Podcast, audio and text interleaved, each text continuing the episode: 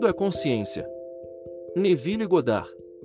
Abençoado seja você quando sua compreensão mental tiver sido ampliada com a remoção das árvores do pensamento tradicional errado, pois só então você saberá que tudo é consciência e a consciência é tudo. Você saberá que qualquer causa secundária é um tirano, e se você acredita em um poder externo, você está travando uma batalha perdida. Emerson disse certa vez: o homem cerca com a verdadeira imagem de si mesmo, pois cada espírito constrói para si uma casa além de sua casa, um mundo além de seu mundo. O que você é, isso só você pode ver. Portanto, construa para si mesmo um mundo como você gostaria que ele fosse um mundo além do mundo agora visível para você. O mundo que você deseja existe e se desdobrará em grandes proporções quando você, todo espírito, se cercar de si mesmo com a verdadeira imagem de si mesmo como você gostaria de ser.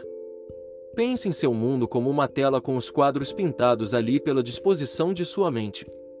Seu eu sou, consciência, já arranjou tantos padrões para sua tela quanto a pessoas caminhando na Terra. Volte-se para si mesmo e, alegando que seu desejo existe, sinta-se movendo-se diretamente para o seu centro. Em seguida, pinte sua tela de consciência. Tudo está lá à sua disposição. Sua realidade depende de você e da intensidade de seu desejo. Sempre olhe para si mesmo, pois sua consciência é a única causa dos fenômenos de sua vida individual.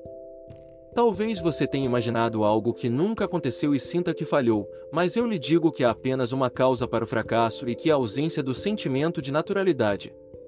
Leva tempo para que uma suposição se torne um fato, e um desejo realizado proporcionalmente ao grau de naturalidade do sentimento de posse. Se algo não se sente natural para você, não é sua natureza. Perguntar em meu nome é perguntar em minha natureza ou caráter, portanto, quando você pergunta, você deve sentir que já é aquilo que você está procurando. O que você desejar, quando rezar, acredite que o recebeu e o receberá. É importante sentir-se bem dentro de seu desejo realizado, pois a consciência é a única realidade, e tudo que você vê nada mais é do que um esboço de um estado de consciência. É uma estupidez buscar uma coisa antes de estabelecer sua causa. Um efeito depende de um estado de consciência, e você não pode encontrar o efeito sem ser sua causa. E se você não sente a naturalidade do estado desejado, você não pode externalizá-lo, pois a consciência é muito observável. Pergunte-se há quanto tempo você está consciente de ser o que você quer ser. Até que ponto você sente sua realidade agora? Mateus nos diz: o, sua geração infiel e perversa. Por quanto tempo estarei com você? Você tem fé no que você está consciente? Espero que sim, pois sem fé é impossível alcançar qualquer coisa. É a substância da coisa que se espera e a causa de todos os fenômenos. A palavra perverso significa virar o caminho errado, sem objetivo, sem fixidez ou sem um só propósito. Quando a última manchete ou boletim de notícias pode desviar você de seu desejo, você é perverso e falha. Mas se o sucesso é seu objetivo, seu humor deve ser usado até que a sensação de ser bem-sucedido seja tão natural que você não pode se afastar dele. Por outro lado, importunidade significa impudência descarada. Se você persistir em sua suposição, sua descarada impudência não lhe permitirá aceitar a evidência de seus sentidos quando eles negam sua suposição, mas reorganizará a substância chamada vida no padrão de sua suposição. Este mundo se move com a necessidade de moldar e manifestar a disposição da mente do indivíduo. É importante persistir até que o cumprimento se torne sua natureza. As mudanças começam a ocorrer em seu momento de naturalidade. Jacó disse ao Senhor: Não o deixarei ir até que me abençoe. Como Jacó, você pode lutar durante a noite com uma ideia, e todas as ideias descem do céu para se encarnar.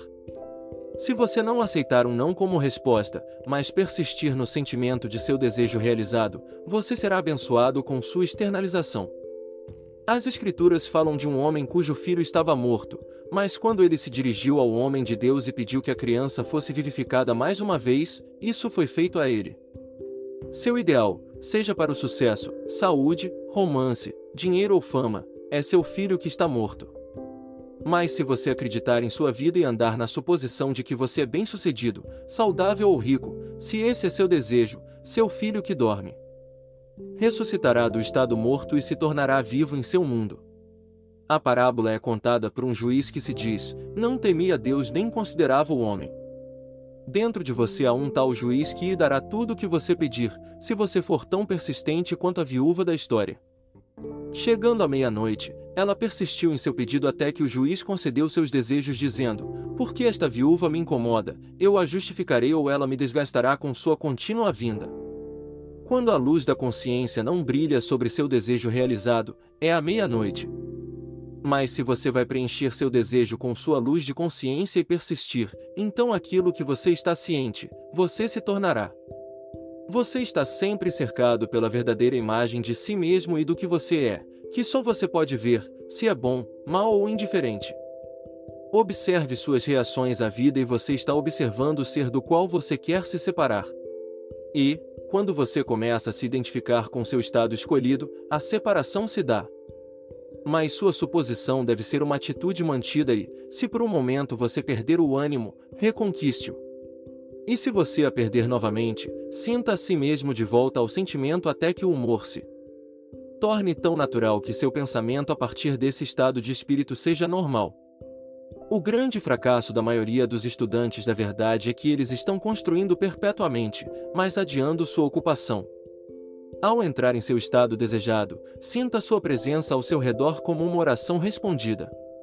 Então, torne-se tão uno com o estado que seus pensamentos fluem dele. Persista em ver seu mundo a partir desse estado, e ele se tornará um fato. Você e só você determinam o tempo para que o estado se exteriorize a si mesmo. Se sua mente for tão disciplinada que não possa ser virada ou desviada, o desejo de seu coração será superado em sua tela do espaço. Mas, se você acredita em qualquer poder secundário, sua crença causará seu atraso. Sua consciência é o poder da palavra. É divina, não divisional. Não há dois eu sou, mas um eu sou em pé em muitos níveis. O desejo, reivindicando a realização agora, luta como Jacob. Mas quando a luta é sobre o desejo, como Israel, nasce. Você pode pensar que seu nome é John Brown ou Mary Smith, mas seu verdadeiro nome é Eu Sou e seu humor dominante é sua natureza. Divorcie-se do estado de espírito e assuma uma nova natureza. Persista em seu novo relacionamento e você terá seus filhos à medida que novos fenômenos parecerem dará testemunho de seu eu sou criativo interior. Somente se lhe faltar importunidade e retornar constantemente ao estado de espírito do qual você está tentando se divorciar, é que o fracasso ocorrerá. O desejo é uma identidade oculta. O que você quer, você já tem. Se você reconhece, como fato, que já é o que deseja ser e não será desviado, mas manterá sua importunidade caminhando no clima de realização que agora o domina, nenhum poder na Terra pode impedir que você o expresse. Mas você deve se sentir bem na situação da oração respondida, pois somente ao acreditar que já a tem, ela aparecerá. Quem reza com sucesso é, ele mesmo, o trampolim da ação e aquele que concede a oração. Não há outro ser que a conceda.